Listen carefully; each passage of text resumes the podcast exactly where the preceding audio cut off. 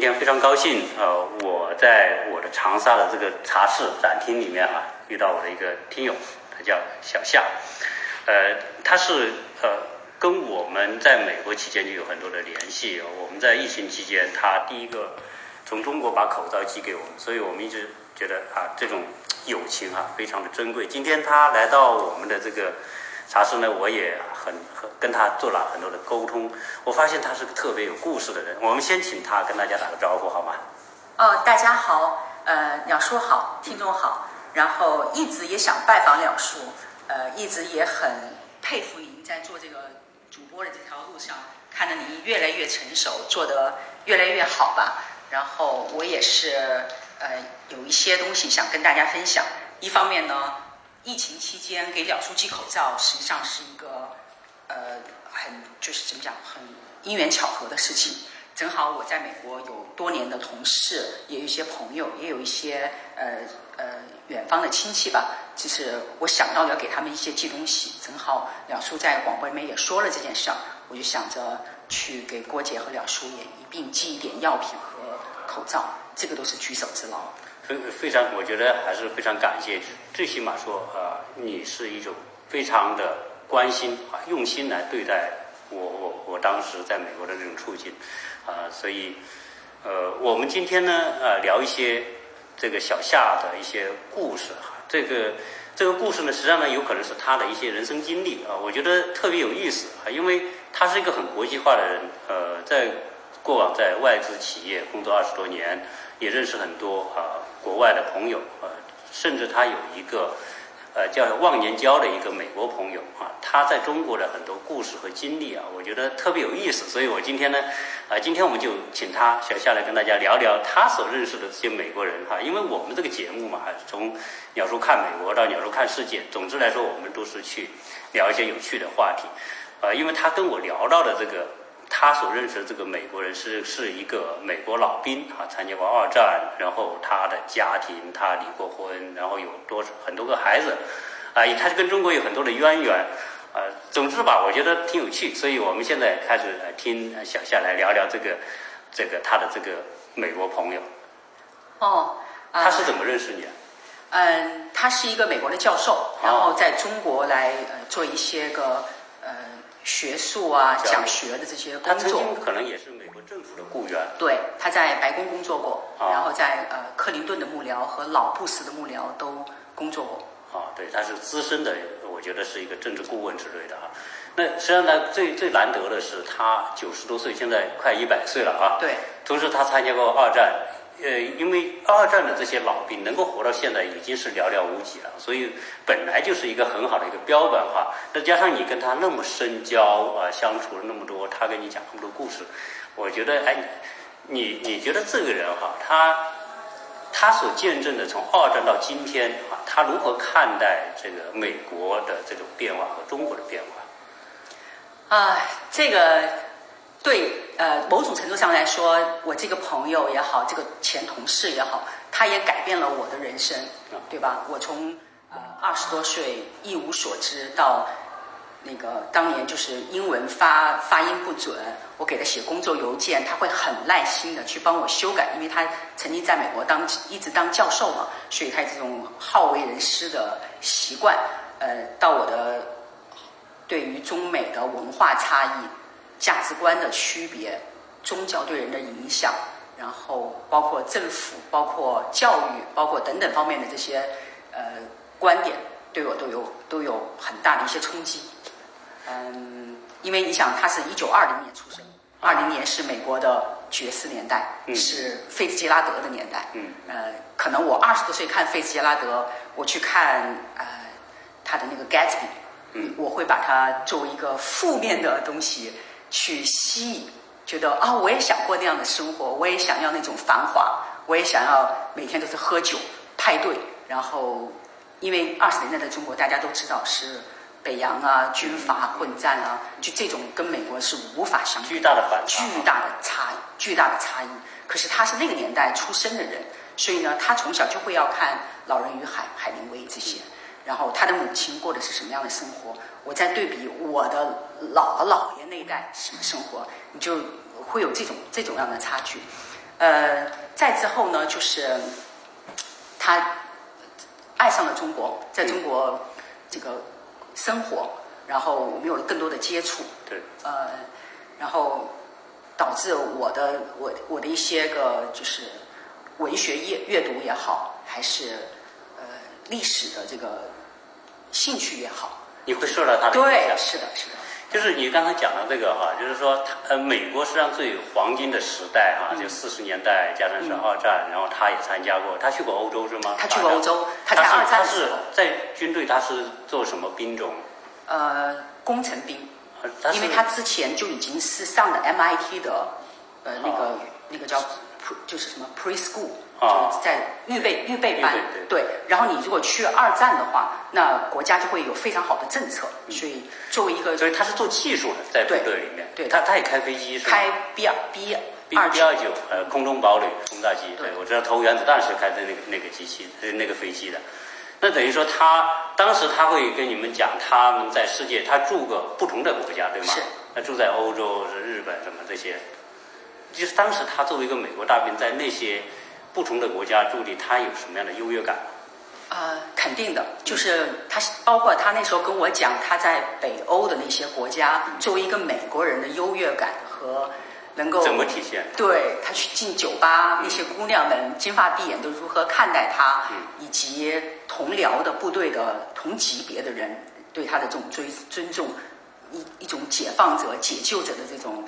这种仰视。就是他是带着美国的光环到欧洲，然后虽然他们都是白人哈，对但是可能因为他是来自美国的，所以欧洲已经被打残了，嗯哦，已经是变成这个这旧个世界的，对那种那种啊、已经打得乱七八糟的那种状态之后，然后缺衣少食啊这种状况是吧？嗯，甚至很多这些这些女的，有可能她就是啊、出于某种自己的目的，对吧？不管是这种呃，就用色相来交易啊，还是做什么，他总之是一种呃、就是想从他身上获得某种好处。没错呀。就这个时候，我能够交一个美国大兵的男朋友的话，至少我有有这几根法棍，我可以救活我家里的孩子，这啊是最朴实的道理。美国人美国大兵在那个时候还可以喝可口可乐，可口可乐可以有有口香糖，有各种、那些可能在他在当时那些呃欧洲社会来说，这些东西都是奢侈品了。是的，所以实际上看这个美国美国人哈，就是我我在美国的时候，我觉得是美国人他呃他的这种人性里面哈，有有有很让你觉得很好的一面，对吗？比如说有时候觉得很善良、很耐心、很愿意帮人，但实际上呢，作为一个人呐、底层的人性的东西好像是一样的。比如说他也好色，对吧？对。然后呢，他也占别人便宜啊，或者是干干嘛，是吧？是。呃，他还跟我讲过一个故事，我印象很深，因为他有一次在中国病得很重，我我们不得不要把他转到香港的医院去。然后那个时候半夜，我我好像就就在看护他，他就会跟我说，他说他想起来在战争期间，他有一次跳伞的时候摔到了头部，去了战地医院。他说战地医院的那些呃受伤的那些士兵们，在痛苦的时候都在喊妈妈。哦到这个时候，他说没有人喊上帝，没有人什么，就是一种很朴实的哭泣，喊喊妈妈，想回家。啊，实际上，实际上你想，实际上那些上战场来都是些小孩儿，是在我们今天看，那就二十岁左右嘛。对他们他十几岁，对二十二十一二岁嘛，他都不到二十岁，啊，所以这这种，那那他这种啊这种年轻的经历哈、到现在来说，可能是就是听他讲故事，嗯你会他会经常跟你聊这些事情吗？呃，他会聊，他说他会聊为什么他后来从部队又从政，然后作为教授，这算是他的三个呃这个事业的一个变更吧。他说也是跟他这种全球的这种经历是有关系的，因为去了欧洲战场之后，他又去了日本，他自己受日本文化非常的深，影响很深，对呀我喜欢吃日料。啊，我发现很多美国人哈，不管是因为呃驻军在美国啊，或者是经商啊，或其他的，都会受这个日本文化的影响，甚至有时候很喜欢日本文化。对对，那那他在这边是不是也会有日本女朋友啊，或者是有当然有啊。所以当然有啊，所以这个人生活也是丰富多彩。非常丰富啊。我呃回到我第一次呃第二次吧见他，对第二次见他的话，我去机场接的他，接的他 特别搞笑，就是我也没有做准，没有做怎么准备什么的。结果他走出来之后，大摇大摆的，后面还跟着另外一个老头。嗯然后我说，哎，他没有跟我说他带了什么别的同事什么什么之类的。嗯结果那个他那个出机场之后，他就指着这个旁边的这位先生，跟他差不多年纪，然后就说，This is my father。我当时就眼睛珠子快掉出来了啊，in law。哦，哦 然后我就觉得啊，真的哎真的不错。对，然后我还弄得，呃，就是想要是个白人吗也是个白人，也是个白人，是他第第一个老，二，no 第三任妻子的，他他结过几次婚？他结过四次，四次婚。四次，对。然后呃，我就在想，你在中国玩的这么嗨，然后你你得带着你岳父再来中国啊，不是找个监督吗？啊结果他岳父特别的开朗，他说他听了他女婿讲了很多这种、啊这种在中国的什么什么的，然后他也想来体验一番。啊 他岳父也很帅啊，留着胡子，果然就在酒店就就会有人去搭讪啊，啊他觉得过得很嗨，但是很很遗憾，呃，他岳父回到美国没多久，才七十多岁吧，他岳父当时，然后没多久就去世了。啊那之前还说他下一次还要跟他这个女婿来中国，嗯所以那个时候我就明白，一个白人，一个一个白人面孔什么的，他们其实是很很享受。对在中国的这种备受崇这个崇拜，因为你在美国，你可能走在大街上，人家也觉得你就是一个七八十岁的老头，对不对？没有什么嗯不一样的地方。可是在，呃我们说二十年前的北京街头，对吧？哪怕你我就是带你去趟故宫啊什么的，就会有人来搭讪，很友好，对对嗯。那那这作为他啊、结过那么多婚，然后他有多少小孩呢？对他如何来处理他这个家庭的啊问，题？这个就这个美国人嘛，就是你要看美国电影里面有一句台词，我忘了是哪部电影，就是 We are typical 呃 American family，对吗？什么这个孩子跟那个那个前妻的什么，然后大家都是一一大堆人。他这个相对还简单，他只是跟他跟第一任妻子有四个孩子，嗯然后跟呃第二任，也就是从欧洲战场带回到美国的，也不叫欧洲战场吧，那时候战争已经结束很多年了，但是呢，可能一直保持这种关系还是怎么样，我就没有具体问了。总而言之，他最后面是呃为了跟第二任结婚，跟第一任离了婚，然后跟第二任妻子呢又没，因为他生不出孩子，就收养了一个孩子，啊。所以他有五个孩子，其中四个是他自己的己生的，对，另外一个是。实际上这个也讲到啊，就是二他作为二战老兵，实际上二战结束之后呢，就美国就出现了这种叫婴儿潮。对所以那个时候的美国家庭啊，我在我的节目里面经常聊到关于人口的问题啊，是那个年代，在六四十年代到七十年代，这个人口增长还是比较快的。对对。特别是白人，所以那个年代的白人的比例啊，占的比例比较高，和婴儿潮是有关系的。是，嗯。所以就那那这种他他现在就是不同的这种婚姻呐、带来这种他的这些小孩的这个状况怎么样？啊，这就说有一点这个政治不太正确的话，就是他呃亲生的那四个孩子都成就非常高，但这个收养的孩子就没有很高的就是不太有出息。嗯对智力上的这种这种成就吧。然后后来我们也去查他的什么基因之类的，才能找出来他的那个他的母亲是印第安人血统，啊，就是这个领养的，领养这个孩子叫 Mark，嗯。就是这个你你讲的这个关于孩子的问题，是在我呃前两期节目里面啊，就聊到聊到一个不可公开的秘密哈、因为昨天我做的直播也聊到这个话题，前天我做的那一期节目也聊到，实际上你谈到的可能是基因问题啊、有可能也是基因，当然肯定是有关联哈、对，啊、但是呢，这个那两期节目里面，我聊到的这个美国的一个生理学家对人群的分析里面，实际上有可能它是生理的问题。当然，这个生理基因本身本身属于生理的问题之一哈，但是呢，呃，不是所有生理问题可能都是基因问题。啊，嗯，啊，因因为原因是什么？有可能这个确实他有他的这个血统各方面的原因啊。那所以啊、你你讲的这个老头，他五个孩子，确实他可能从某个角度可以印证来说，这个这后面这个孩子他本身生理上他的学习能力就会受到局限，可能。对，就是你看他前面四个孩子，他前面四个孩子，他第一任的那个呃，那个白人的那个老婆就老婆，就是美国美国人的老婆，是他大一的同班同学的妹妹啊、然后那个年代可能四十年代，女人也是就不再继续上大学了，因为我结婚了。嗯然后结婚的目目的，我之前跟您讲也很搞笑，嗯就是因为他觉得我不想上战上战场哦。就死了，就是还是一个。就很多 很多这些美国大兵，实际上我知道，美国二战的时候呢，美国一一共征兵一千两百万，对。几乎百分之十的人都上、都成了军人啊，因为为了打二战啊，所以很多就是年轻的小伙子，年轻小伙子可能就是说，美国人还是虽然那个时候可能也偏保守，嗯。但是总之还是比较开放的啊，可能就会上战场之前找个女朋友啊，或者找个老婆，赶紧生个孩子再说，对吧？对他就是至少我要有这个性经验再去上战场。嗯。然后那个时候的保守的那种这种他们这种家庭呢，就说那就必须得结婚啊。所以他就是为了有性经验而结的婚，哦。然后又因为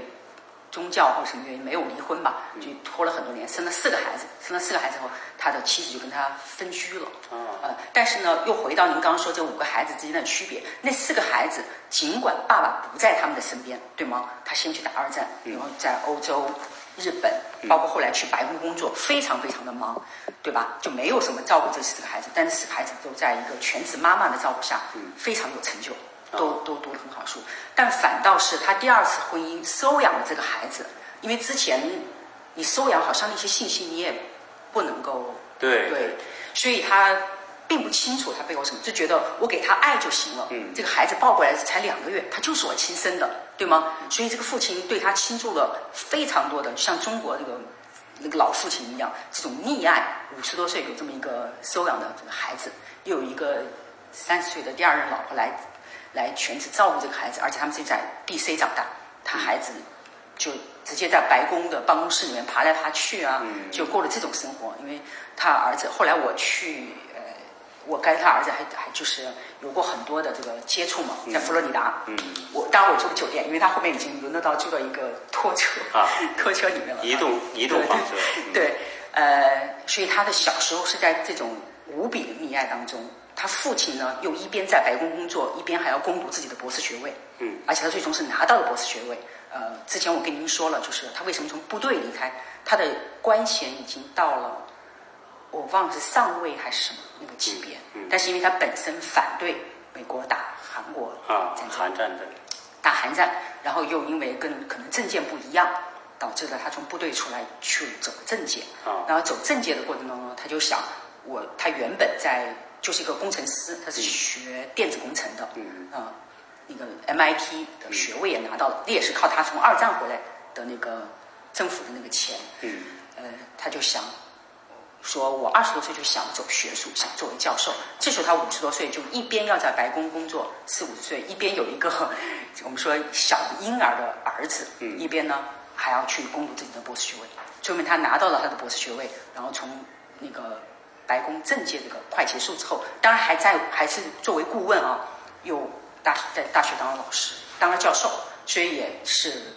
也是一个自己至少自己还是一个蛮励志的这个故事吧。嗯。但是他把所有的精力都和他的学识都尝试在他这个最小的这个儿子身上去培养他。去培养他，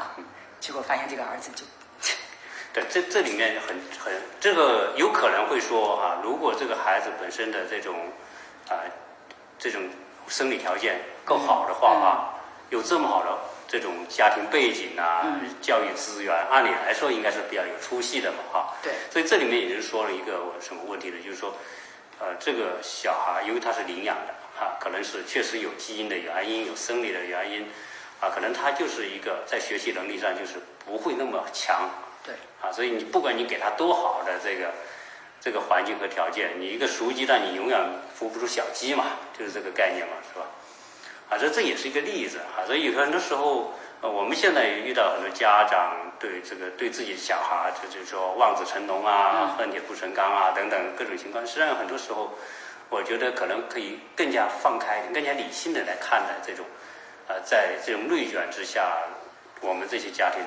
啊，啊付出了巨大的努力，但是孩子可能和自己期待的有距离。我觉得可能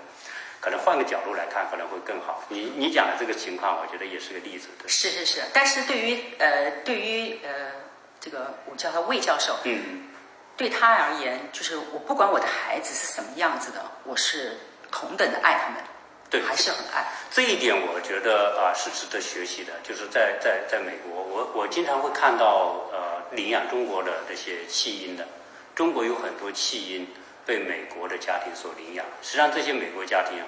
不是因为他没有孩子，有的他就有三四个孩子，然后他再再从中国领一个，可能是有残疾啊，有什么的，呃这一点来说，可能的美国的某一种这种这种宗教的因素啊，或者是他们的内心的这种价值的这种因素啊，呃，可能他们对这种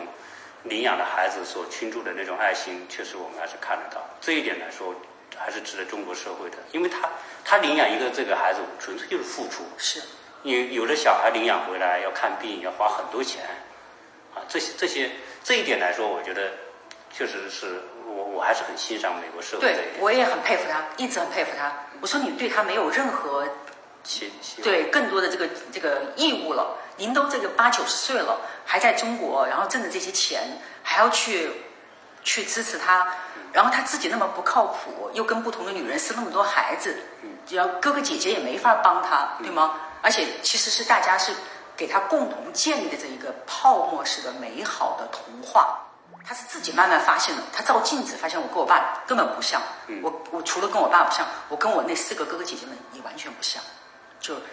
他他连肤色，他连啊全都不一样。对。哦，他是自己要有这种去去追问嘛。等他成年之后去追问，他说为什么我，他就阅读障碍，嗯，然后注意力没法集中，嗯。就是学东西再补课什么的都没有办法，嗯。所以包括他现在住在佛罗里达，呃，然后去他我最后一次在佛罗里达见他，他就跟我说，他说我的华盛顿生活对我来说就是一场梦，嗯。啊、我我没有办法再回到那个梦里面去了。嗯。是，这个这个可以认证说说你再好的环境，这个种子哈的内在的条件啊特别重要。嗯，所以这种这种情况啊，我觉得这个这个老头他在美国的就是一个普通的美国家庭，大概很多美国家庭都是这样。是嗯，那他在中国这个阶段，他他为什么这么喜欢中国？他说你现在九十多岁，他他跟你联系，他还希望来中国。对，他说飞不了，能不能坐船来？哦 坐游轮。对，坐游轮。那他是什么情况？你觉得他是什么呃因素让他觉得到九十多岁还想回中国来？首先，中国呃最基础的文化就是尊重老人，嗯对吧？尊重那些有经验的人，尊重那些个就是有丰富人生，然后能够给他一给他们一些呃人生的这个这个建议也好，啊还是指导也好的这种人。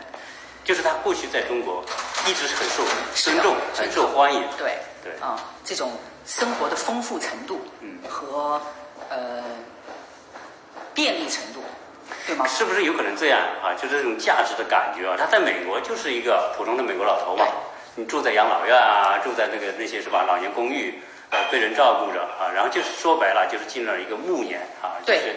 呃不说是残废吧，基本上也就是也就是就是等着要对吧见上帝的那种感觉。但是如果他在中国，他过去在中国十几可能十几二十年，他很享受中国这种环境给他的某种尊重啊，或者那种那种友情的感觉啊，因为因为呃不管怎么样，在过去中国改革开放之后，呃，那些欧美人在中国还是比较受尊重的啊，受欢迎。是，这是这是肯定的对，因为对于他而言，呃，首先他愿意做出这种改变，我还是蛮尊重他的，嗯因为他完完全就可以非常安逸的退休。他他原来是住在 D.C. 嘛，嗯呃，家也在那儿。后来，我我不是说他一边在白宫工作，一边还在 George Washington 嗯大学教书，所以就几步之遥了。嗯 D.C. 是个很小的一个，就很舒适，空气啊什么也都很好。呃，但是呢，他大学的那个教授的工作，在七十多岁也退休了，白宫的那部分顾问的工作也也也没有了，所以呢，就呃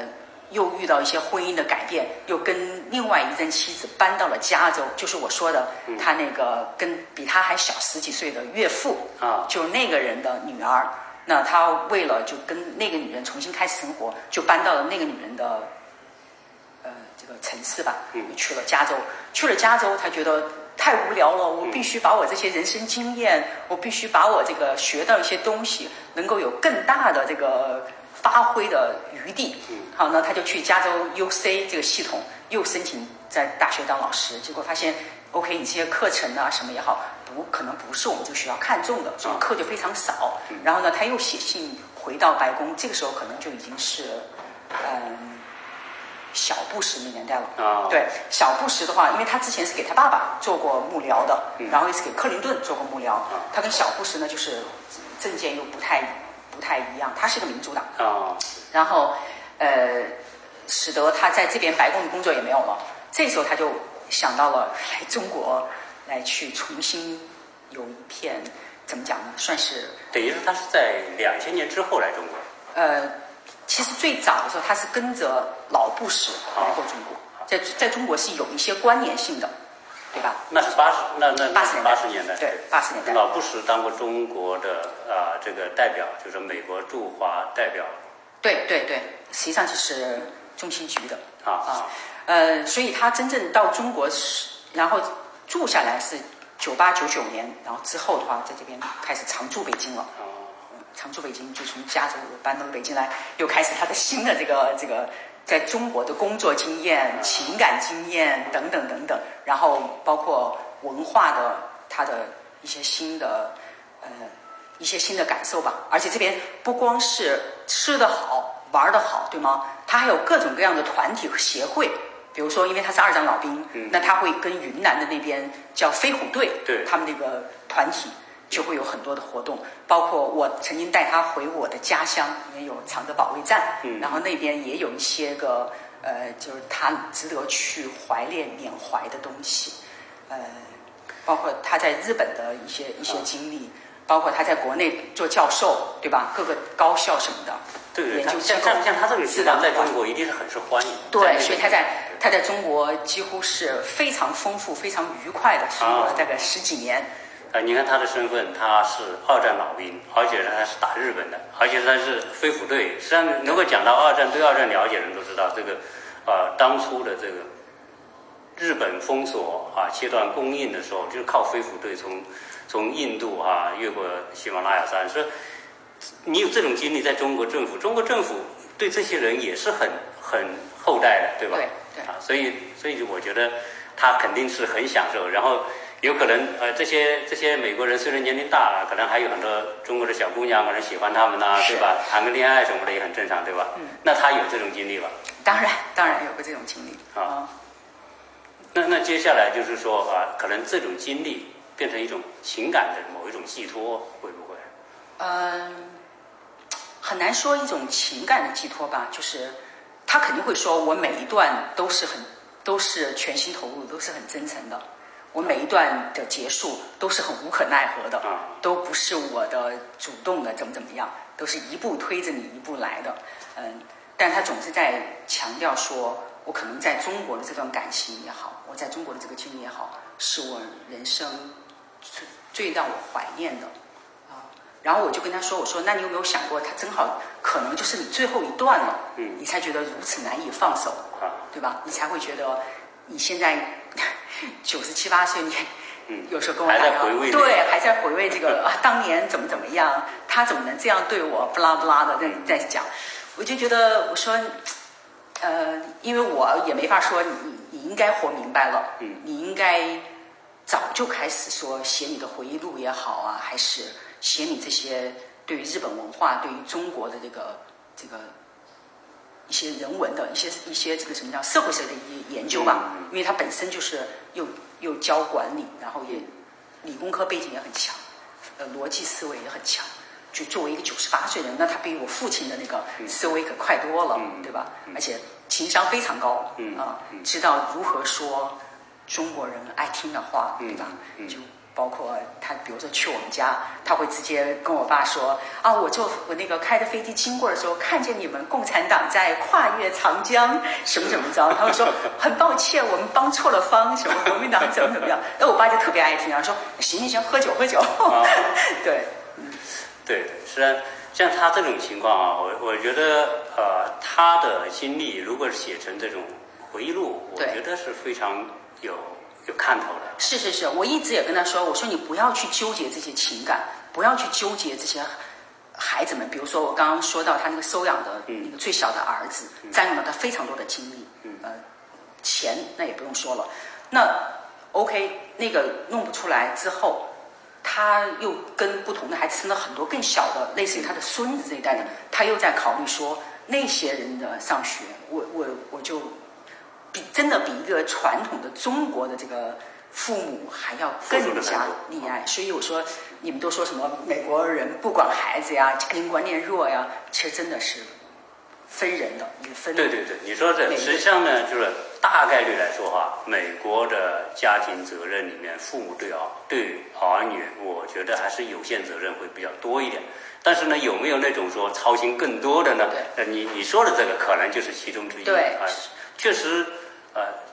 相比之下，中国父母的操心当然比美国父母肯定是要多啊。但是，呃，个别的或者一有一小部分美国父母也是那种很操心的那种。是，但是美国父母是给你更多的支持和操心，中国父母更多的控制，对对吧？我虽然说他。操太多的心，但他并没有想试图控制他。这是一种帮助，对一种帮助。对，就你只要提出一个想法啊，那做父亲的一定会创造条件。对，创造条件。所以我说了，他他儿子去了类似于中国的什么新东方厨师学校了，什么什么呃这这机械学校了，一会儿是修飞机啊，各种各样，学费都非常昂昂贵。然后在不同的州，结果没有一个成那个弄到现在还只是去一个呃开开大巴，就是学校那种。嗯，巴士的这这校车的这种基本的那种工作，对基本的这种工作，所以他爸爸在他身上投了这么多教育的资金，都都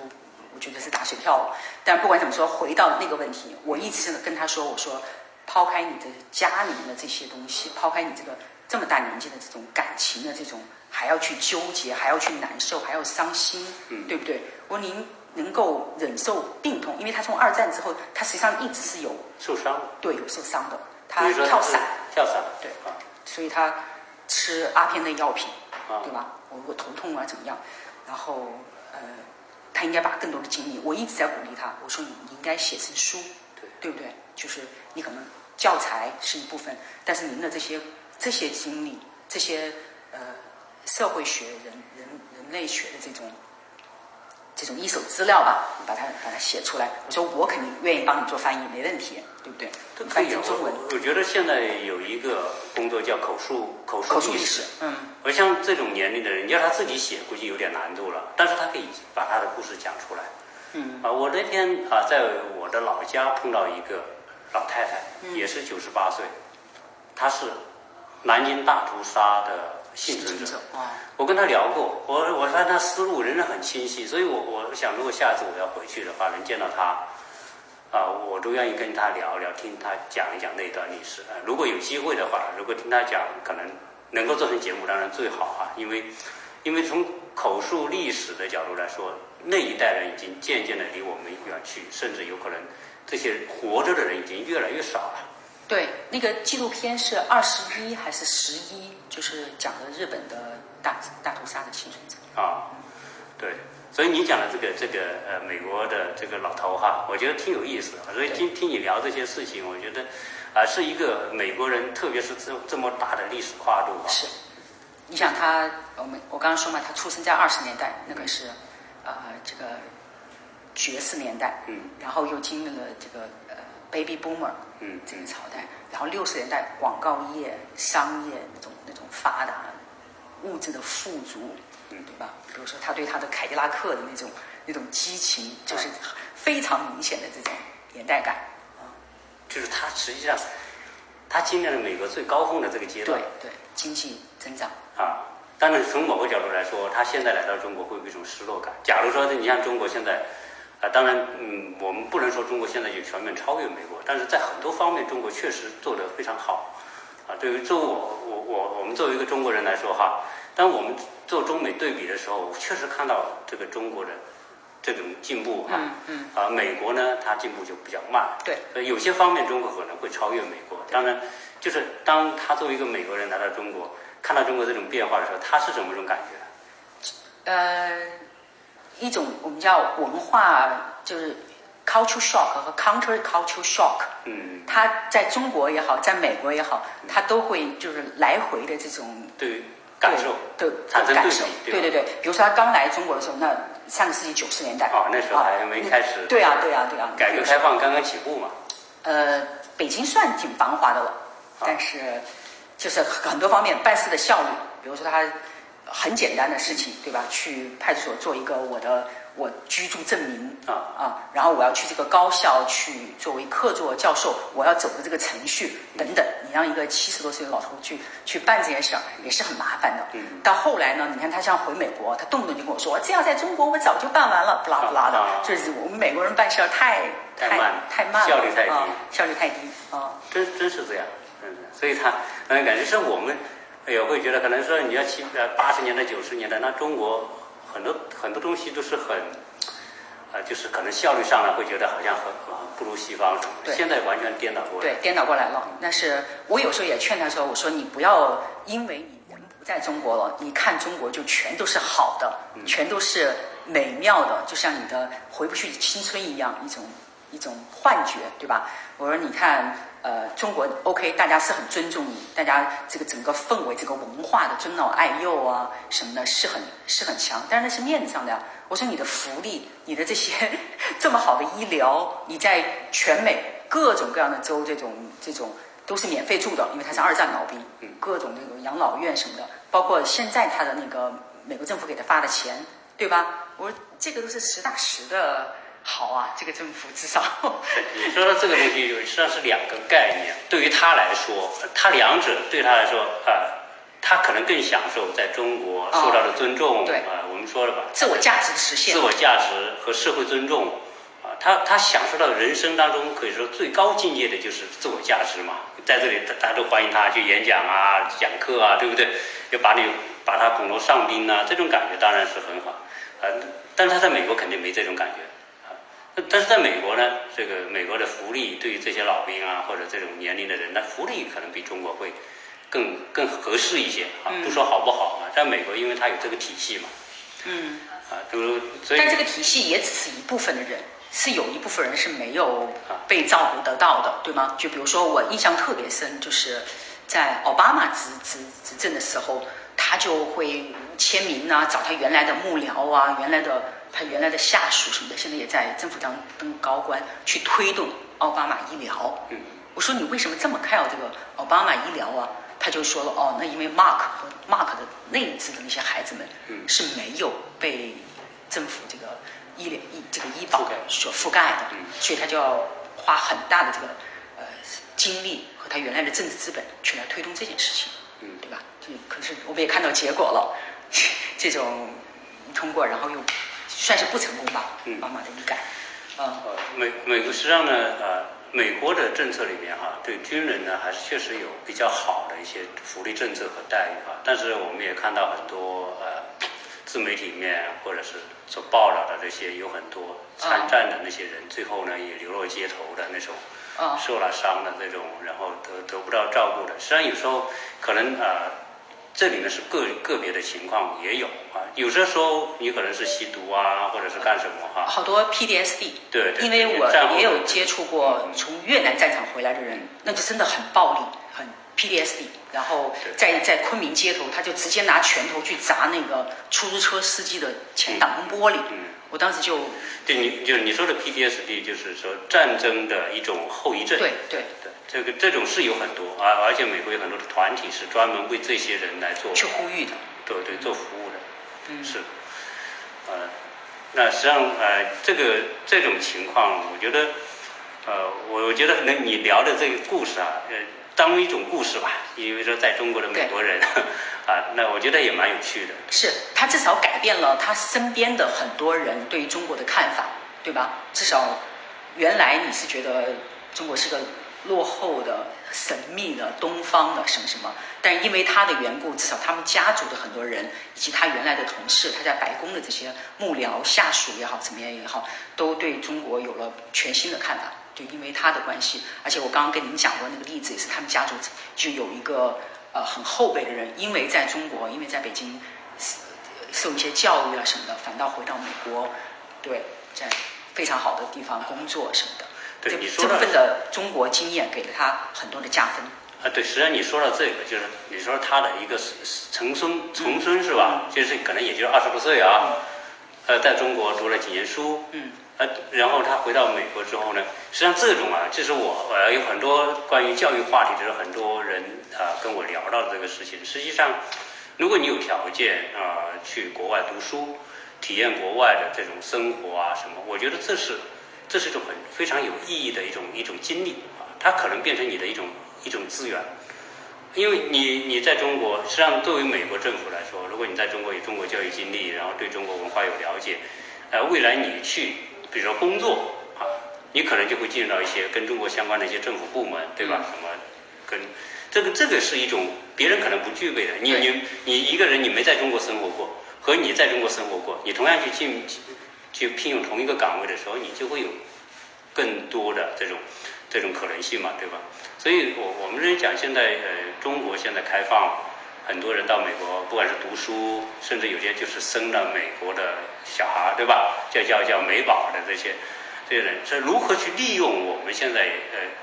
能做到的这种跨境的这种生活空间的扩展，呃，未来上是我觉得还是可以做很好的规划。对，这也是我总跟我女儿说，我说哪怕你不想去美国读书，或者没有什么出国的，但是你会多一种语言，你从学术上来说，英文还是学术的一个主流的语言，对不对？那从呃生活文化这方面来说，你多一种语言就多了一个窗口，你可以，就比如说你你要在，我现在在看费兹杰拉德，我就会觉得他的英文写的非常非常的美，你去看那个英文的原著，那又是一种。不一样的这种这种体验吧，就像这个魏教授一样，他虽然中的中文说的坑坑巴巴，他可能没有比他当年学日语要要呃要容易，对吧？但他还是去尝试，对吧？还是去。对，这个给我们一个启示哈，就是说啊，我们现在如何避免一种内卷呐，或者直直面的竞争啊，往往是做一些错位的选择，有时候会带来更多的机会。啊，因因有时候我们经常说，这个小孩去学个舞蹈有什么意义啊？啊，学个什么唱歌有什么意义啊？你为什么不把成绩做好一点，去考个北大，搞个东西？但是真的有时候你要换过来，今天这个社会竞争的时候，可能你真的是北大的一个一个人，有可能你会做得很好，但是也有可能那些没进北大的，可能他就是因为唱歌跳舞做得很好，他可能进到某一个环境，那个环境当中大家都不会唱歌跳舞。对。对吧？你可能是做做金融的，或者是某一个企业，大家那个时候都是做技术的、做销售、做什么的。但是由于你会唱歌跳舞，可能你在这个单位当中，你就会成为一种被人另眼相看的一种，对吧？所以很多时候来说，不是说你真的在同一个领域，比如说你在专业唱歌领域，你成为什么海选那种那种啊，成为那种优胜者，有可能你到另外一个池子里去。啊，虽然你是你是非专业，到另外一个池子，可能你凭这个非专业的东西，你也可能被人关注。嗯，所以有时候啊，这种社会竞争啊，作为父母的如何去看待子儿女的发展啊？因为我的节目里面，我是啊非常愿意去讨论这种教育的问题。因为教育是不是只有一种模式？实际上现在看来，教育有非常多的模式。就回到我刚刚讲的，我们在昨天和前天做的节目里面讲到的。这个孩子他可能生理上他真的就是在学习上是有障碍，你怎么去给他创造条件？就像你说的这个魏教授他的小孩子小儿子一样，他已经那种条件，我相信比我们国内很多父母所能创造的条件都要好。你说见世面，你在白宫，你在华盛顿 D.C.，你接触的都是政界的高层，对吧？那你说这种资源关系比一般人都要好。然后又送他上这样学上那样学，但是他还是学不好。但是这种要接受这种现实啊，更难更需要的是一种说不要盲目。比如说，所以很多时候借由现在的很多的科技手段去做一些测试啊，我觉得也现在有各种各样的检测，基因检测，美国有专门的检测机构。我们我们在美国回来的时候啊，去做的这种新冠的这种检测，实际上在这在新冠之前就有这种专门的机构做各种各样的上百种检测，非常实际上我相信中国也有。嗯，啊，所以好的在在今天我们聊这个节目，也算是一种建议哈，就是利用现在的科技手段，对自己的孩子有个更加深层的了解。对借助于科技手段，而不是我们的观察。是有时候我们的观察，往往可能是一种猜测，猜他行或者猜，他不行你的主。观总是掌控了你的一些行动，对吗？就像我们刚刚说这个魏教授，他可能如果早一点测到什么基因，或者知道这种背景的话，了解更多的信息的话，我可能更早的培养他一个能够谋生的手段，对更是也是一个很很很怎么讲，至少很呃 happy 的人生吧，对吧？对，如果这样的话呢，我觉得很多父母如果接受这样一种理念的话，他可能更早去放下嗯，应该放下的东西，而不是一直扛着不该扛的东西。比如把它定位说，我这孩子我要让他进好学校，是是，你如果他在生理上他就有这种难度的时候，你不如放下那个目标，去找一个更贴切的适合他的目标。这样一来，他也可能更开心，你也没那么辛苦，那么累。啊，中国父母真的累，有时候往往是因为呃定错了目标，或者选错了赛道，或者种种因素吧。这种累，那种付出，有时候是未必真的有回报的。啊，有可能注定你就是这场辛苦就是没有回报的辛苦。而且你还接受不了，你还不认为这个是沉沉没成本，对对吗？还要一条路走到黑，就包括补习也好，包括什么什么也好，你就觉得哎呀，总比不补要好吧？对总比让他去玩手机要强吧？但是实际上，真的不如去去呃，怎么讲，更早的发现你的孩子，这种有时候这种不甘心，甚至说一种侥幸哈，来来来对待这种这个孩子的未来，我觉得，啊我想我们今天的聊，我觉得很有意思哈、这个呃，希望真的有更多的机会哈、好我们去聊这些别人的故事啊，从别人的故事当中，我们可以学到什么，可以感悟什么，这也是我们今天聊这期节目的目的啊。嗯嗯啊，非常感谢你跟大家啊，小金跟大家聊这么多东西啊，如果啊有机会哈、呃，我我我们下一次再约时间再聊，好好吧因为你也是一个很有故事的人，我知道，对，是好，那今天我们就聊这么多，好吗？好，